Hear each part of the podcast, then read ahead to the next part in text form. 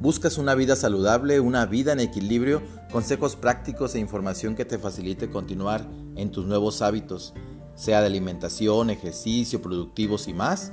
Entonces, estás en el espacio correcto. Equilibrio Saludable Podcast.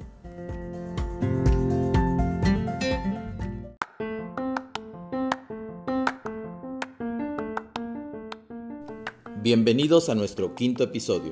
Soy Germán Medrano y los acompaño como anfitrión en Equilibrio Saludable Podcast. Hans Selye, endocrinólogo e investigador, durante sus primeros trabajos en el laboratorio, descubrió de manera fortuita los efectos que tenían el acoso y el agobio a que sometía las ratas, sin importar el procedimiento clínico que estuviese estudiando. Ese efecto decidió llamarlo estrés, y en una de sus conclusiones afirmó, no es el estrés lo que nos mata, es nuestra reacción al mismo déjenme platicarles esta pequeña historia. María viene manejando tranquilamente por la carretera. Escucha su música favorita, viene del trabajo camino a casa, disfrutando del paisaje y pensando en llegar a descansar, sentarse a ver su programa favorito. Llega a un punto donde el tráfico está muy pesado. Se escuchan los claxons, los autos no avanzan, todos se quieren ir adelantando apenas puedan y ¡tras! Siente un golpe en la parte trasera de su carro. Se paraliza, se asusta, se observa pálida, voltea para todos lados intentando encontrar la explicación. Aunque resuelve el incidente, horas después ya estando en casa, vuelve a recordar lo que pasó. Se tensa de nuevo, repite en su cabeza los hechos, los platica y los revive. Además se plantea otros escenarios. ¿Y si hubiera llevado a mis hijos conmigo? Si me hubieran hecho la responsable y no tengo pagado el seguro? Oh, qué bueno que no tenía compromiso de llegar a una cita. Nuestra capacidad de anticipación y la de plantearnos escenarios alternos pueden no estar jugando a nuestro favor. Hoy daremos continuación a un episodio anterior en el que nos preguntamos por qué las cebras no tienen úlceras y hablamos de estrés. Comenzamos.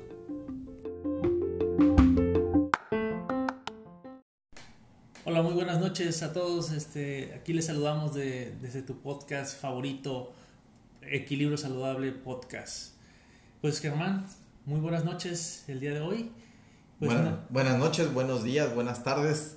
No sabemos en qué momento la audiencia lo está escuchando, pero queremos poner en contexto que nosotros grabamos en la noche y por eso es, es, el saludo. No sabemos en qué año lo está escuchando tampoco. Estamos en el 2022, ¿verdad, Germán? Exacto.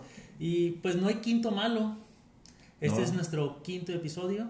Muy bien, gran, gran hazaña y gran reto el, estar grabando estos podcasts. Esperamos que sean, sean de interés para los que nos escuchan, sean de interés para los que nos van a escuchar próximamente. Nos quedamos muy emocionados con, la, con el tema, con la plática de la, de la vez pasada de por qué las cebras no tienen úlceras. Creo que quedaron muchas cosas que platicar, muchas pues, pues muchas aristas, muchos problemas que, podemos seguir tocando. ¿Qué tal si nos cuentas otra vez del distrés y el eutrés? Yo quise integrarlos a mi vocabulario, pero, pero no, no, no, no pude. Claro. Pues mira, creo que sería importante como retomar esa, esa diferencia o esa dicotomía de estrés, distrés y eustrés, que no es muy común, nada más como para precisar la diferencia del estrés y sobre todo porque me quedé con la idea de que tal vez puede llegar a confundir en el ejemplo que platicamos la vez pasada, que te ganabas la lotería, como el ejemplo del eustrés. Y no necesariamente tienen que ser noticias buenas, incluso lo que, lo que diferencia distrés de eustrés es la manera en cómo desconectamos y regresamos a nuestro estado natural o, o de alguna manera normal. Lo que podríamos también diferenciar es que en el un estrés agudo es el estrés que te sucede en el momento.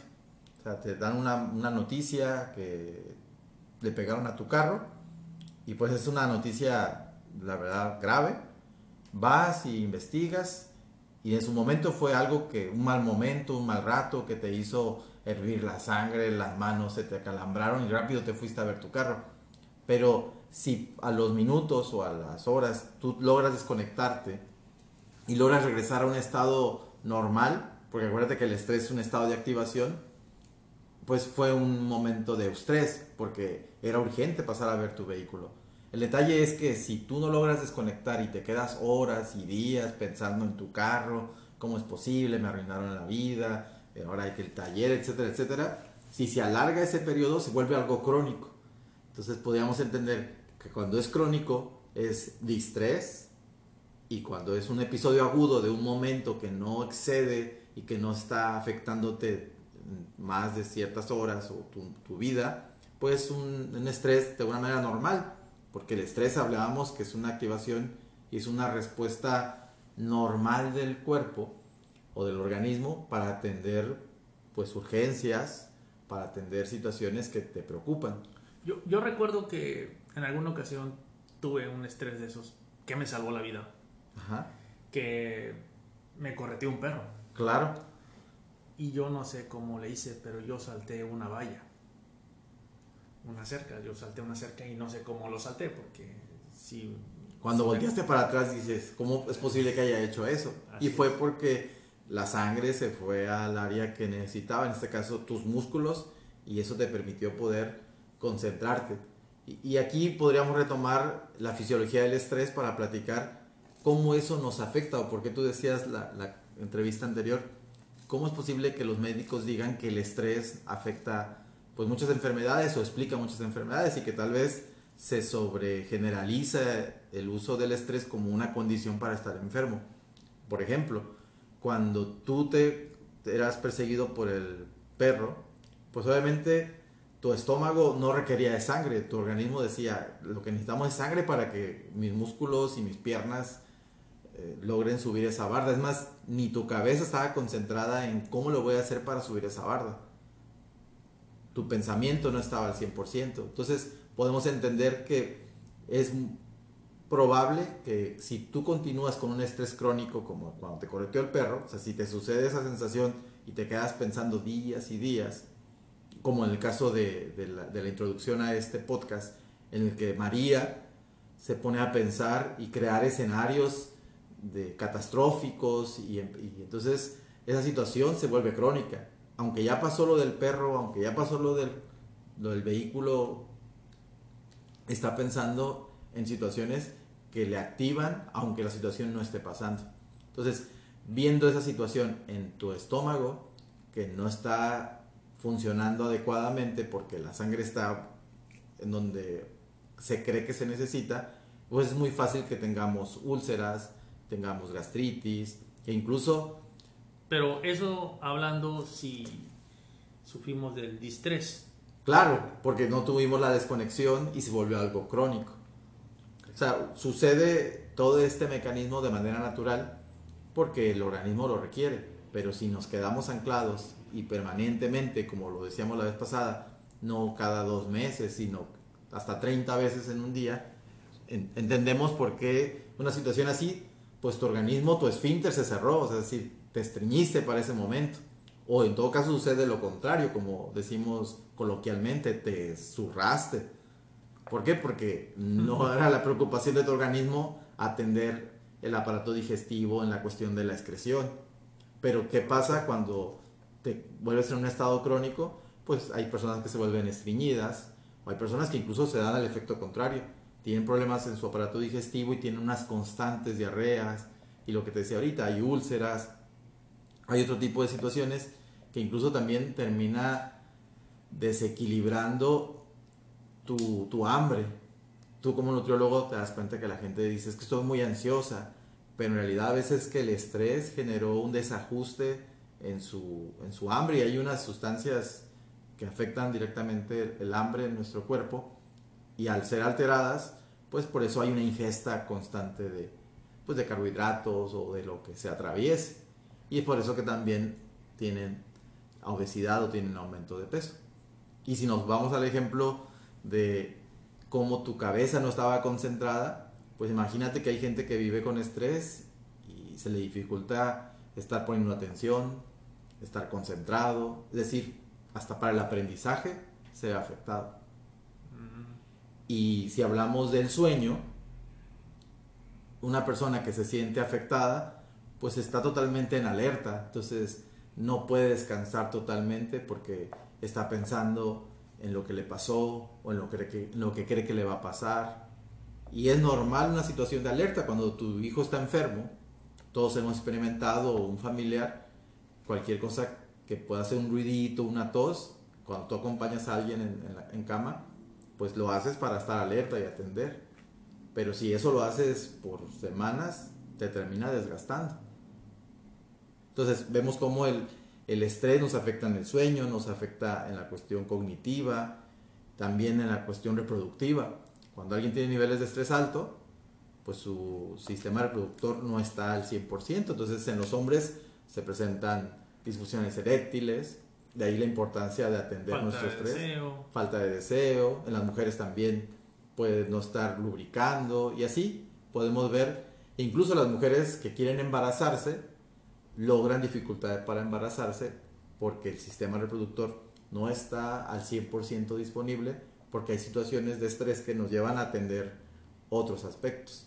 Sí, incluso querer embarazarse simplemente es estresante. O sea, se, da como un círculo vicioso que es necesario eh, como ir tratando de, de, identificar para detener, porque lo que platicamos ahorita es tratar de entender para poder identificarlo y de ahí llevar a pues implementar estrategias que nos ayuden a ir manejando el estrés.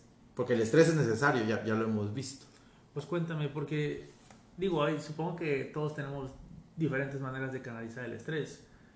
Yo en lo personal no, no, fumo, pero conozco, bueno, en mi caso de mi papá. Mi papá yo sabía que cuando estaba estresado se echaba un cigarro. Sí. Mi papá estresadito, un cigarrito ya en, este, en estos momentos ya no lo hace. Pero digo, no creo que sea la manera correcta, ¿no? De descargar. Claro, y es que ahí hablamos, a lo mejor, con cuáles son los síntomas del estrés, preguntaría la mayoría de las personas. Y hay que entender que los síntomas son muy particulares. hay una idiosincrasia, se dice en psicología, de que cada quien lo vive de manera muy particular, pero sí podemos hablar de una generalidad de síntomas lo que tú mencionas ahorita es los síntomas que tienen que ver con el comportamiento o con los hábitos. Cuando tú estás estresado, pues se nota en, cómo comes, en qué tomas, en qué haces, porque a veces cuando estás estresado tiendes andar con tu pluma y estar subiendo y bajando el clip, o rayoneando, o sin querer algunos empiezan como a, a lastimarse como que si tuvieran un granito en la cara. ¿Piernas inquietas entra en eso? Piernas inquietas. Entonces vemos que hay comportamientos que reflejan el, nuestro, nuestro estrés. Así como hay síntomas físicos, que es la ansiedad, el sentirse abrumado, el también, pues que tienen que ver también con la cuestión psicológica o emocional. Algo que me gustó ponerlo en el ejemplo de María, es la capacidad de estar anticipándonos y también estar en la rumiación. Algunos podrán entender que la rumiación es como las vacas, estar masticando algo y dándole vueltas y dándole vueltas, cuando posiblemente no afecta ni cambia la situación, pero ahí estamos otra vez revisando que nos chocaron y, esa capacidad que decíamos de anticiparnos, pues puede ayudarnos para prevenir algunos, algunos eventos catastróficos, pero también nos puede llevar a, estar imaginando que esos eventos están sucediendo o van a suceder y activamos el sistema de estrés. Ahora sí que es como poner eh, un sistema de apagado y encendido. Entonces imagina estar encendiendo el sistema de estrés, pues nos va, nos va desgastando. pues, pues esto parece pues parece muy alarmante, pero pues ahora cuéntanos qué podemos hacer, qué, qué cómo podemos salvarnos de, de, este semejante problema. Mira, aquí, aquí lo interesante es entender que hay como, como un sistema, se llama un sistema de, de activación o un sistema, mm, podríamos llamarlo de, de, de evaluación que nos lleva a entender si algo es de estrés o si algo requiere de nuestra atención. Nuestra atención. Y, cómo, y lo, más común es entender cómo nosotros lo valoramos, eso de, peligroso o de que tiene debe tener nuestra atención, pero también poner sobre la otra parte los recursos con los que contamos. Entonces, este, estos dos factores influyen mucho a la hora de, poner o de activar el estrés. Entonces, algunas personas pueden entender que eso es sumamente como, por ejemplo, los deportes extremos. Hay gente que dice, yo no me subiría para nada a un paracaídas, yo no me pararía en, al filo de un edificio. Y para otras personas es como algo desafiante. ¿Por qué? Porque para ellos no significa riesgo, pero sobre todo porque en ese momento están considerando que sus recursos son lo suficientemente fuertes para poder enfrentarlo. Y a veces mucho de lo que hacemos es como detener esa, ese continuo de, de estrés y reconocer si la situación amerita lo, la reacción que estoy teniendo. Entonces, de alguna manera los pues el tratamiento o cómo reaccionamos a él pues es individualizado, ¿no? Podemos hacer generalidades. Claro, entonces sería muchas de las intervenciones que se hacen es atender, primero reconocer tus recursos y a veces también ir aprendiendo dándoles valor a, a, las capacidades y habilidades que tiene uno y por otro también es entender que tal vez el valor de importancia que le damos a ese asunto puede no ser tanto o en todo caso implementar cómo hacerlo para aumentar mis habilidades para enfrentar esa situación. Sabes Ángel, además de lo que ahorita decíamos de la particularidad y la forma en cómo nos estresamos y sobre todo los efectos que, que tiene nosotros en nuestro comportamiento, en los síntomas físicos y también en esta manera de, de pensar, la rumiación y, y también la anticipación, hay quienes se han puesto a estudiar cuáles son los eventos que nos generan más estrés. E incluso es importante hablar de estos factores porque cuando se hace la evaluación, incluso en medicina familiar, qué, qué situaciones están, le están sucediendo a las personas, eso puede explicar mucho las enfermedades que está presentando. Porque resulta que hace algunos años unos investigadores se dieron cuenta que hay ciertas enfermedades que están asociadas al estrés y a partir de ello empezaron a investigar qué situaciones eran las que generaban más estrés. Y eso significaría que entonces que tiene que ver mucho más con la cuestión de adaptación y ellos hablaron de, de, la cuestión del ajuste social. ¿Y cuál crees que sea la situación que más nos genera estrés? Ellos identificaron 43 situaciones y las ponderaron del 1 al 100. Obviamente no, no es del 1 al 100, la 1, 2, 3, sino cada uno tiene un valor. Pero la que tiene el número 100, ¿cuál crees que es? Para, para mí, ah, para, para mí es este, que un policía sea, se aparque a un lado de mí. Yo siento mucho estrés. Claro. No porque esté haciendo algo malo, pero no, no, no, sé, no sé cuál vendría siendo, pero para mí es eso. Bueno, y esa puede ser una situación válida, pero en el top 10 de las situaciones más estresantes o que requiere una mayor adaptación social, y obviamente va de la mano el estrés, es la muerte de la pareja. Esa está como el máximo de generador de estrés. Y justo hoy, no sé qué, tal esté la fecha del calendario de nuestros podescuchas, pero hoy se celebra el Día de la Viuda. Y creo que ha sido como el reconocimiento a que una viuda históricamente en, en el mundo, pues las viudas han padecido pues no solo el abandono, sino incluso hasta el, el, señalamiento. Pero es que la muerte de un ser querido, pues cambia tu vida. Totalmente. Totalmente. No solo es extrañar a la persona, sino también las actividades y todo cómo va cambiando y cómo te va modificando lo que vas a hacer día con día. Y, entonces la muerte de un ser querido es el número, el top 10. De ahí seguimos con, ¿qué crees? Con algo parecido con una pérdida como es el divorcio. El divorcio tiene 73 puntos y estos puntos ellos los, los identifican como unidades de cambio vital, o sea, son medidas que no tanto como arbitrarias, pero sí las establecieron para medir qué tanto impacta en las personas lo que estamos comentando. Y en tercero sería la separación y así nos vamos. Hasta el matrimonio podría considerarse como una situación que nos genera estrés. Y no porque el, matrimonio sea malo, sino en realidad exige de nosotros un proceso de adaptación. Y de ahí nos quedaríamos que la jubilación es otro aspecto que si se fijan en el ciclo vital de las personas, son situaciones de cambio que requieren poner mucha atención y que bueno, hace que, que, el, que el estrés esté presente con mayor prevalencia. Y si hablamos de estrés en el trabajo, pues bueno, particularmente tiene el nombre de burnout. El burnout es una situación que, que se vive cuando el trabajo te está agotando y la traducción sería quemado. Cuando te sientes quemado, cuando dices, ya no quiero, no me digan algo del trabajo porque quiero desconectarme. Bueno, el burnout es un estado de extenuación emocional. Es tal su impacto que se considera que puede tener características como el de un síndrome de estrés postraumático. Entonces, digo, vamos a, no vamos a extendernos en el tema, pero sí vamos a reconocer que son aspectos que hay que considerar en nuestra, en nuestra vida cotidiana y creo que tal vez algún momento hablaremos más a fondo de lo que es el, el burn, burnout. La vez pasada nos dejaste una tarea, Germán, de mindfulness. Mm. Recuérdanos cómo era. Ah, sí, que nos pusimos a platicar, Fabi, tú y yo, terminando el episodio anterior, de, de qué manera podrían trabajar el estrés.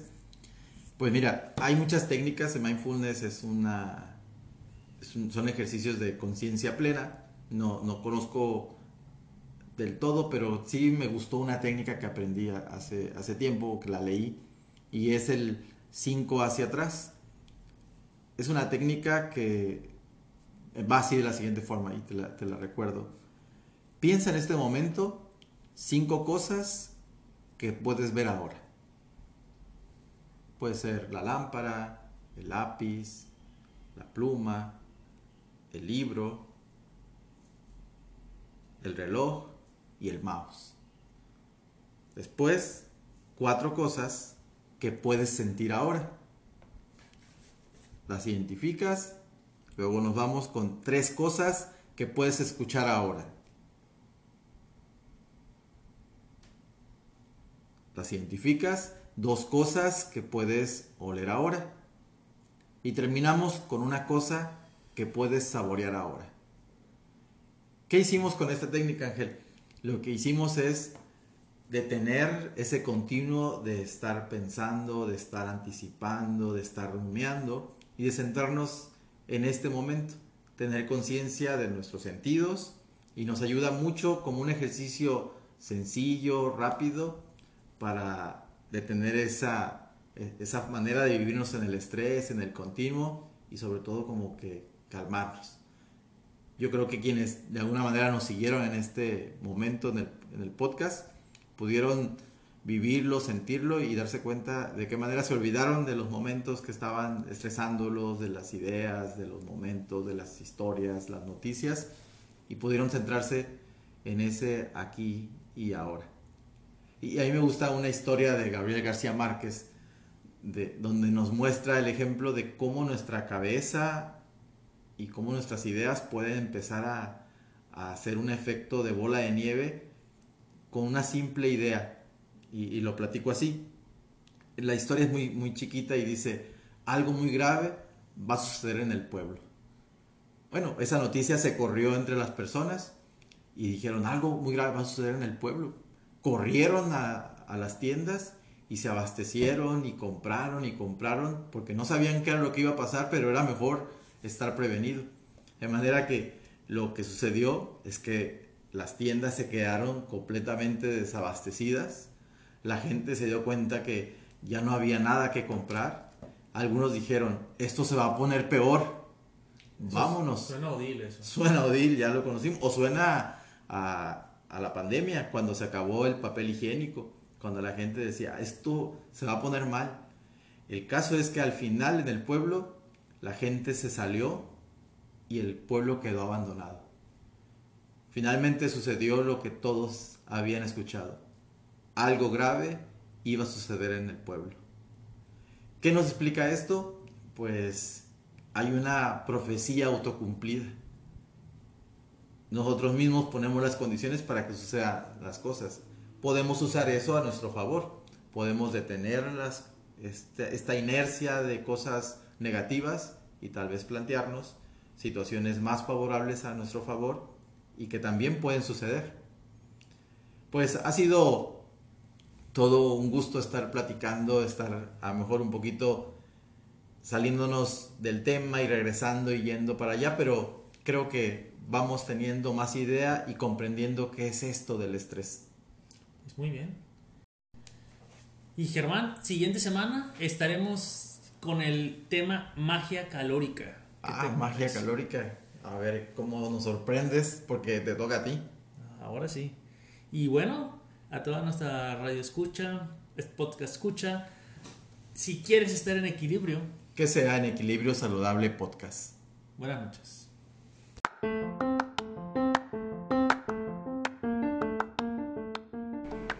Regresemos un instante con María. Ella se detiene un momento en esa inercia de pensamiento. Se descubre que todo sigue en su cabeza. Toma tres respiraciones profundas y se toma el tiempo para hacer el ejercicio de cuenta hacia atrás que había escuchado en un podcast. Identifica cinco cosas que puede ver en ese momento. Luego, cuatro cosas que puede sentir en ese instante. Ella nota sus pies tocando el suelo, su espalda descansando en el respaldo de la silla, una pulsera ajustada a su muñeca, su blusa rozando su hombro. Enseguida, tres cosas que puede escuchar. Pasado un momento, dos cosas que puede oler justo en ese instante. Y finalmente, una cosa que puede saborear real o imaginariamente. Se reconoce con calma y sabe que puede estar mejor.